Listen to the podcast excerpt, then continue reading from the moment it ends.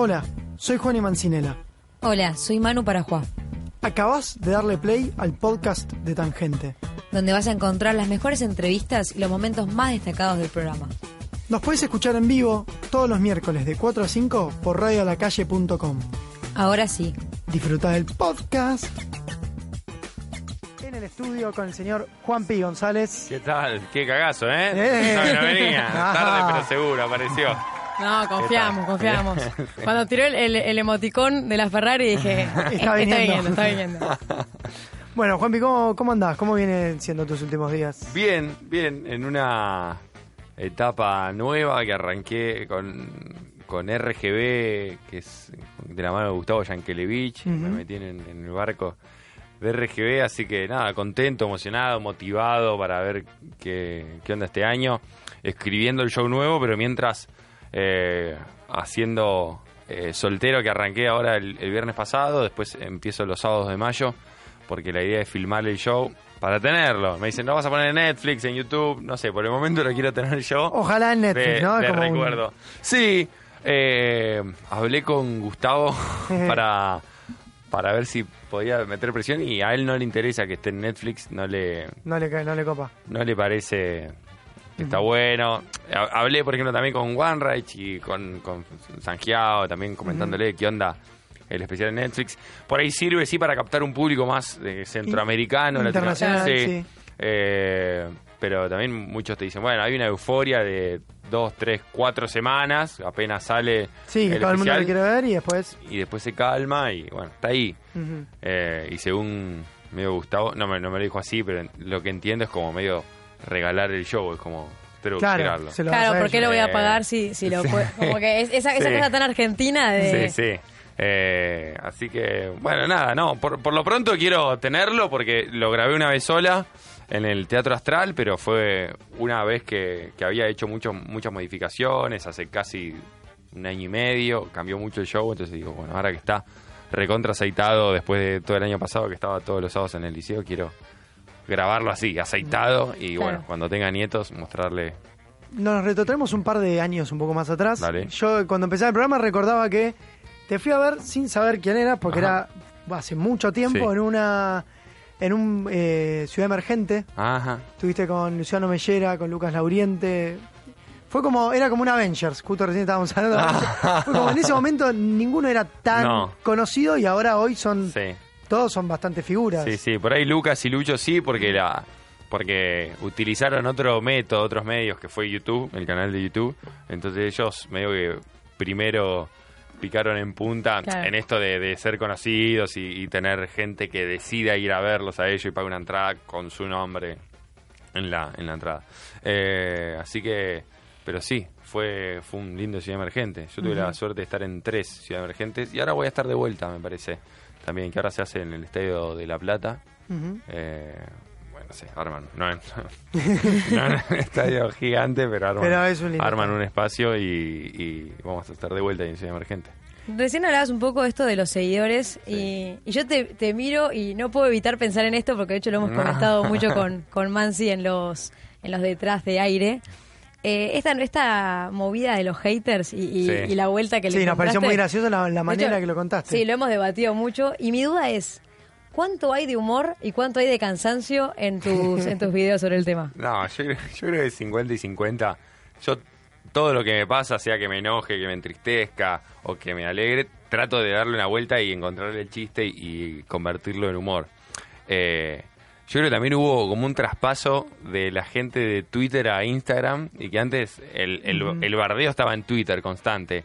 Ahora, eh, no hay comparación entre los mensajes buena onda que te llegan contra los mala onda, pero ya cada vez tiene menos sentido, porque antes ponele que te desubicabas en algún video y alguien te puteaba, ahora directamente entra a decirte, este video es una mierda. Y ¿por qué estás gastando tiempo ¿Por qué te metiste, en escribir eso? Digo, sí, es una mierda, es una mierda, pero Sí, digo, o- no, o no tu es desayuno es yankee, vos decís, perdiendo- y por- o sea- estás perdiendo plata o algo eh, viendo este video.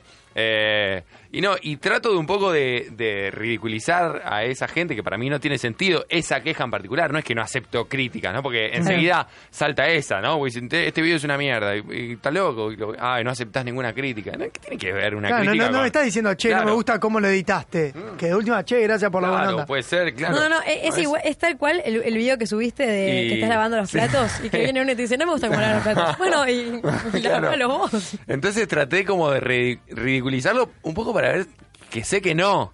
Pero para ver si, si esa gente se puede dar cuenta que queda como boluda ¿Alguien- dejando esos comentarios, ¿no? Alguien Porque- reaccionó y te dijo, che, o es muy utópico lo que estoy planteando. No, sí me llegaron un montón de mensajes buena onda y ya hay menos mensajes mala onda porque creo que un poco se instaló la idea, ¿no? De, de que De también no yo lo burlo. También está el que te quiere y de repente ves que le contestás un- a un hater y dice, eh, a mí que te tiro buena onda nunca y a él, uy, no, no, no voy a hacer nada. Que, Pues no comento, ya no está. comenta, no, a ver, digo, para la gente que tira buena onda es para esa gente es la que uno se pone a grabar los videos y, y o sea, todo nuestro laburo está hacia ellos, no, no, no tiene que dar bola al comentario particular.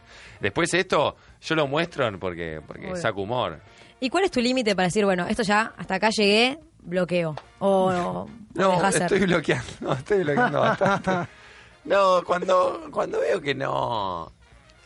Sobre todo porque los perfiles que te bloquean son perfiles muy raros, de gente que, viste, que tiene...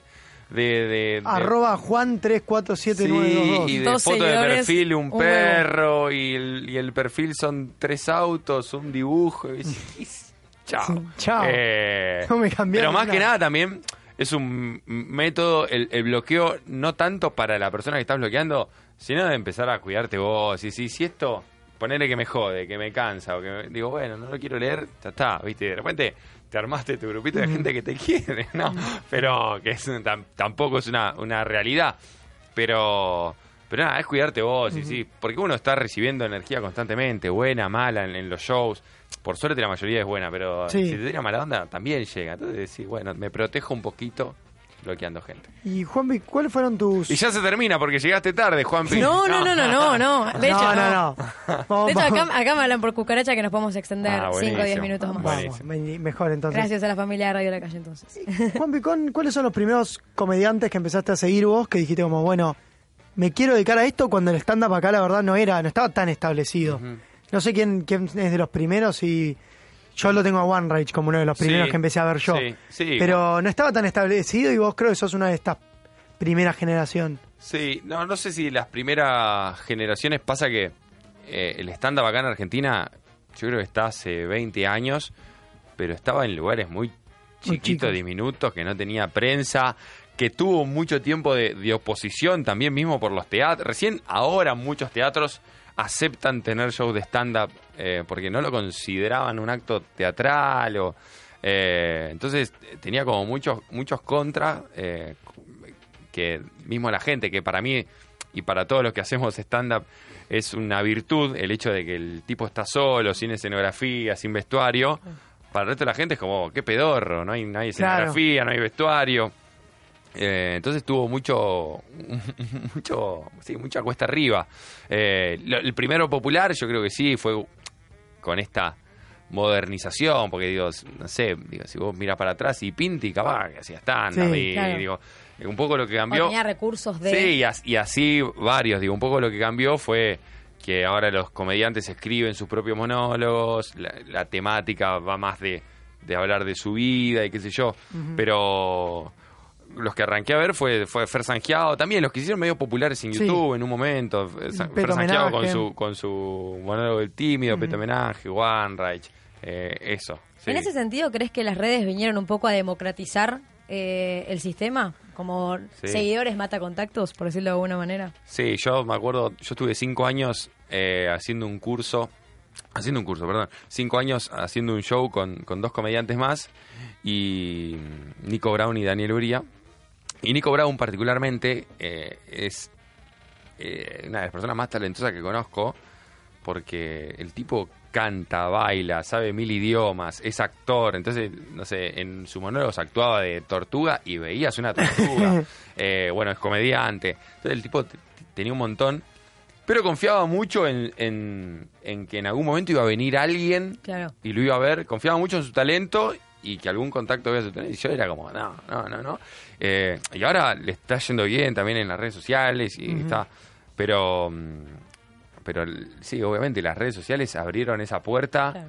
a- de la autogestión y de, y de la independencia, de poder, bueno, y, y que sea al revés el proceso, en vez de vos ir a buscar a los productores, qué sé yo, que los, Los productores productores, te vengan a- y te digan, che, me parece que vos, o empezar a vender de- hasta hasta no sé hace dos años todos los shows los armaba yo y las ventas Claro. yo y las gráficas yo y, y yo hacía todo y- No, le pedías a un amigo diseñador Claro, que te haga el sí, flyer total. y... bueno como ustedes Como todo, Creo sí, no, nosotros estamos en la misma. Es Obvio. pura coincidencia. Sí, sí, sí. Eh, pero sí, las redes sociales en todo, porque hoy en día, eh, antes las redes sociales, o por lo menos cuando la empezamos a usar a- para subir contenido, era casi todo muy dirigido hacia el humor.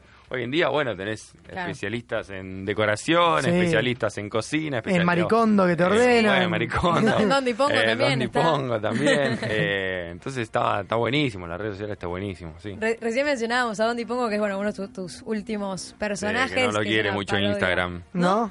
Me- eh, y subí dos videos, me borró los dos. Ahora subí otro, pero le ¿Por qué? subo- lo censuro porque dice Suraka. Por eso. Creo yo que es por eso. No, porque pero otra por- cosa no dice, porque después dice boludo, dice cosas que lo digo yo en mis videos. Claro, eso, pero ¿cómo te vas a denunciar Suraka? Yo creo que. Para mí hay un séquito de maricondistas que están diciendo esto no. No creo, porque tampoco es que. Digo, justamente, digo, aclaro que es la prima mala onda, porque Maricondo es. Bueno, a veces. la- Es todo felicidad. Es todo felicidad, Sí, todo paz y amor, todo muy tranquilo. decís, ¿cuándo se pone nerviosa esta señora?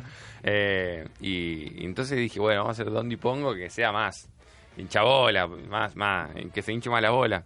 Y, y a mí me divierte, me divierte mucho este personaje. Garpo mucho también está muy de moda, Maricondos. Está, yo lo apliqué en mi casa, de ahí Sí. salió todo. De ahí salió. La odio y la amo al mismo tiempo, porque la odio porque tardás mil años en ordenar tu casa, pero querés ordenar todo de repente. Vas a la casa de alguien y decís, tengo que venir acá con Maricondo. ¿Cómo vas a tener las remeras apiladas una arriba de la otra? Claro. Como yo ahora tengo todo... Y, y agradecerle Sí, los sí. servicios brindados. Sí, Sí, ahora tengo todo, parece un videoclub mi... Así- para elegir una remera. Así como dijiste recién que a Don Dipongo no la, no la bancan tanto en Instagram, pero a vos No, te no, la banca Instagram. es. Sí, ¿Hay, hay algún personaje que digas como, este, este no tuvo el efecto que yo quería, pero la verdad es que a mí me gusta, entonces voy a fondo y le voy a buscar la vuelta hasta... En general aprendí a que... También me pasó de que mi mejor personaje fue el primer personaje que hice, Alessandra. Entonces apenas tiro otro personaje, ya como, no, seguí con Alessandra. Como, "Bueno, pero dale tiempo, pará, dale Ah, tiempo. tus seguidores te comentan. Claro, inmediatamente se viene la comparación con Alessandra y obviamente Alessandra Es enorme. tampoco fue Alessandra en el primer video. Digo, Alessandra tuvo un crecimiento. Pasa que no había con qué compararla, era mi primer personaje. Entonces, bueno, uh, mirá, a ver qué hizo este pibe. Eh, y, y con Martín Gigosili me pasó que, que yo quise hacer un personaje que era una especie de crítica. Eh, después me di cuenta que estaba banalizando un tema que, que era muy sensible y bueno, lo despedí. Pero también mucho depende de, de la continuidad que le das al personaje. Porque si yo subo tres videos por semana, cuatro de Martín Gigosili, ya, la- ya queda bien claro de a dónde va. Ahora, Claro. si subo una cada tanto, es un loco machista que no se entiende bien. Ahora, cuando. cuando ¿Es para mí? Sí, ese para vos. Cuando la parodia está bien marcada y, y generas una continuidad, bueno, ya está. La gente al ver el próximo video ya sabe de dónde viene. Ahora, si lo haces cada tanto, uy, este, ¿qué onda esto? Entonces, bueno, fue un personaje que, que viró mucho en un momento cuando arrancó, que lo quise hacer justamente parodiando a esto. los machirulos. Medio machirulos.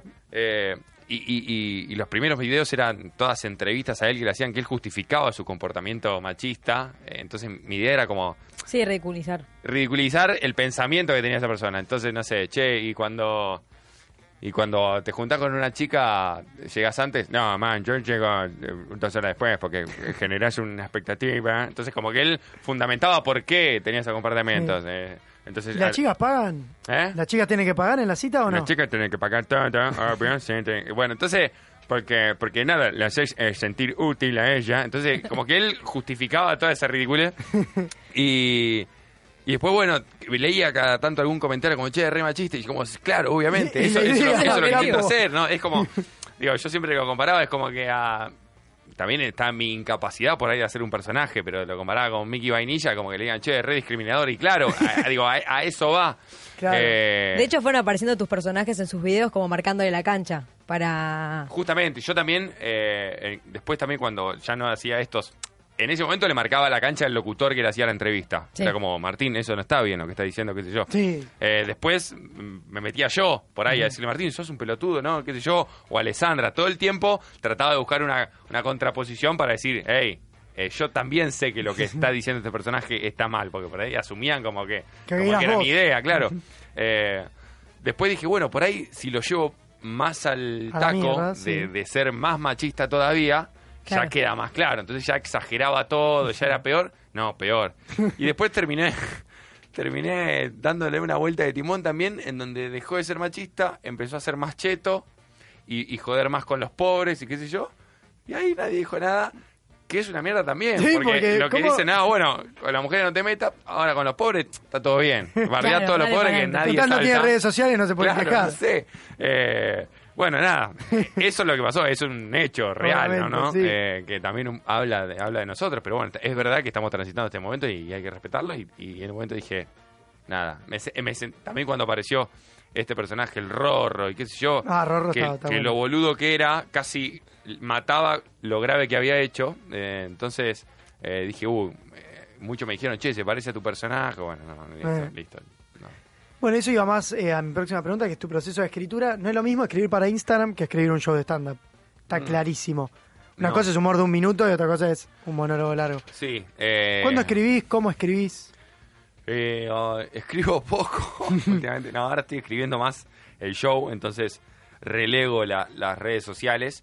Eh, en las redes sociales trato de hacer humor más universal, más identificable, porque uno busca los likes, los comentarios, las etiquetas, men- las menciones en, el- en los comentarios. Eh, pero también se libera mucho más que, por ejemplo, yo a Instagram le agradezco y le debo el hecho de Claro. animarme a hacer personajes, que no me hubiese nunca animado a hacer en un escenario si ya no hubiese estado el personaje comprado en Instagram. Eh, y hoy en día me encanta hacer personajes. Pero ni en pedo, porque yo no me considero actor, eh, estudié muy poco de actuación, como para salir a hacer un personaje que para mí tiene otra... Otra construcción y otra, claro. Eh, entonces, eh, nada, me da, me da mucha más libertad y más juego y, y- y me animo y por ahí a veces escribo, digo, esto está medio mal, pero bueno, lo tiro, ver, ver qué pasa. ¿Cómo andan? ¿Qué onda? En el cuando escribo para monólogos, que ahora estoy escribiendo, escribo más de mi vida, escribo más, eh, digo, teniendo en cuenta que hay gente que pagó una entrada, eh, lo que decía antes, con el nombre que dice Juan Pi González, que le interesa saber de mí, que le interesa verme, que por alguna razón eligió verme. Sí, de hecho, a Alessandra cambio- la pones como invitada especial, como... Sí. Claro, con ella. Y la hago al principio como para sacármela de encima y que después vean el plato fuerte, que lo que ¿Qué yo considero que es Juan vos. haciendo stand-up. ¿La dejaste Eh, disfrutar tanto al, al personaje? En, en redes sociales un poco sí. En realidad, en redes sociales hice 300.000 preguntas ya. Entonces era como que ya, ya como te empezaba a cansar de repetir lo Claro. mismo. Eh, Después empecé con los, Los covers, covers, sí. que Alessandra agarraba temas, bueno, lo- le- les cambiaba la letra, eso me divirtió, vi que agarraba, bla.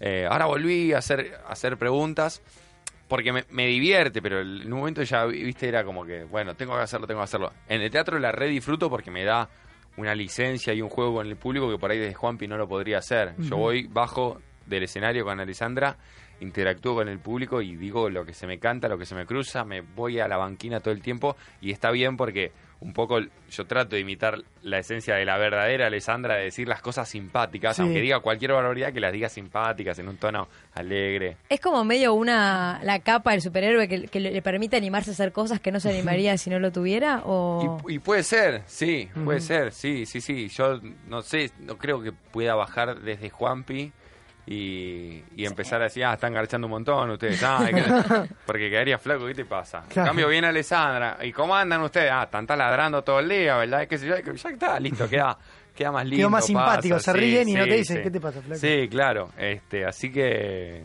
sí, puede ser eso, puede ser que ya- Y vos la conociste a Alessandra. Alexandra, va. Alessandra, no con X. Ah, es Alessandra. Alessandra. Alessandra, sí. S. Eh, la conocí, primero, hace tres años de esto. Yo estoy Sí, sí, esperando que, llegue, que llegue a mi casa un día y me toque el timbre y dice, cuán- cuánto es mi parte. Claro. Eh, pero arranqué a hacer videos, eh, Alessandra, y un día veo que me empieza a likear. Ella. Ella, likear video, likear video, likear video, y dije, qué bien. Eh, entonces le abro por privado, le digo, che, qué bueno que te lo tomaste bien, o qué lindo ver tus likes. Porque, se lo- digo, si bien no la ofendo ni nada, si Sí, es la ridiculizás si es un media mala onda, no, no la ridiculizo, digo, le saco No, digo, una parodia. con eso, claro. Sí, pero, pero... Sí, pero si uno es más sensible, capaz le puede chocar, qué sé dale, yo, si uno. tenía ganas de enojarse, se podía enojar. Eh, dice, no, no, me estoy dando, me dando de risa, qué sé yo, la, la. De hecho, vino a verme al teatro. Yo en el teatro hago un consultorio en vivo donde, bueno, la gente manda consultas en Twitter. Ella la obligué, pobre, a subir también. Que más me dijo, no, no me vas a hacer subir. No. Y yo me como. ¿cómo Obvio que sí. ¿Cómo no voy a Obvio. hacer subir a Alessandra? Así que subió, pobre. Y contestábamos consulta a las dos, ella y mi Alessandra. Eh, fue muy divertido. Y nada, ahora ella está en el teatro. Ella. Sí, está con Jay Mamón, con ¿no? Jay Mamón, claro. Eh, haciendo consultas en serio. Es que para mí todo lo que tenga que ver con el sexo. eh, a veces dicen, no, porque es muy fácil hacer reír con el sexo. No sé si es muy fácil. Pero genera una intriga y genera un- una complicidad con el público que si por ahí hablas de otra cosa. A mí me divierte mucho, me siento muy cómodo hablando de eso. ¿Y qué otros temas te gusta hablar, además del sexo? No, el sexo. Más que nada del sexo. Sí, Hacerlo, en hablarlo, en soltero, en soltero y en creo que nueve de cada diez videos de YouTube en los que está Juanpi es como, ¿viste Sí. el colchón del telo? Sí. eh, Igual te reís soltero, porque uno soltero, soltero muy sexual. En realidad porque habla de... De, De la vida de soltero. De la vida de soltero, que ha- hablo de los levantes, de las redes sociales, de las aplicaciones, bueno, de las primeras citas, que el soltero está en primeras citas medio constante, eh, bueno, del telo. Después tiro algunas cosas. En general me gusta, esto es re egocéntrico, me gusta hablar de mí. Pero no es que me gusta hablar de mí porque, ah, me gusta hablar de mí porque es lo que más sé. Y pero porque además te dedicas a eso, el stand-up es un poco eso. Hablar Sí, de mí y reírme a de ver, mí mismo. Hay comediantes eh, que tienen un poder de observación increíble y, y yo los admiro también. Y yo voy a verlos por ahí y los escucho 40 minutos y me cagué de risa, pero no supe nada del comediante. Claro. El tipo me habla de los aviones, de la del- de no sé qué cosa, qué cosa. Y está bien, digo, cada uno elige. A mí me gusta, bueno, lo que nombramos One Sanjiao, son comediantes que te meten en su mundo, te cuentan de su historia, de sus hijos, de su pareja, de su relación, qué sé yo. Y un poco también nosotros somos medios chusma como público, entonces, ah, sí, contame de tu vida, a ver, Y- así no me siento que soy el único, Claro. es un poco eso. Igual me imagino que ahora debe ser menos soltero que cuando arrancaste con el show, porque el levante en redes eh, debe ser eh, algo importante. ¿Qué- Menos ¿Cómo se viene el, o- Se el puso como O el más soltero. Eh, No, capaz Sí, es más difícil enamorarse en serio si, si no sabes de qué lugar viene otra persona y también. es medio raro, sí, porque también que hay- sabés que hay mucho que se acerca justamente por eso. Por, porque, bueno, te viene un video, no, no, no es Sí, todo por- tan real y profundo. Entonces, a veces, digo, no, no me quejo, pero tampoco es que voy conociendo gente profundamente por la vida. Pero bueno, no, es parte de esto. Y, ¿Pero te da un poco de miedo o...? Y ahora, y ahora, hasta hace poquito, Uy, me metí en un Uy, un tema. Sal de ahí, maravilla. estaba con, con una relación y bueno, nada, se terminó, pero pero también te pones a replantear, che, ¿qué onda? Pues ya hace como seis años que estoy soltero, ¿viste? No, me- no, no es, no es un problema, no es algo que te planteas hasta que no te pasa algo así, Claro. y decís, ah, si no, seguía... Porque digo, la verdad yo estoy recontra agradecido de mi vida, de poder dedicarme a lo que me gusta, disfrutar, que la gente se acerque, te diga, che, boludo, me haces cagar de risas, una masa, eso está buenísimo. Entonces, como estás tan bien con eso, por ahí no, no, te, no te pensás a preguntar otras cosas. Pero no sé qué te quería decir, la concha. O sea, El, el próximo show, ¿de qué, se, ¿de qué se va a tratar? ¿Tenés...? también, es, es un. Es medio la precuela de soltero. O por lo menos esa es mi idea. Eh, hablando de mi presente, pero.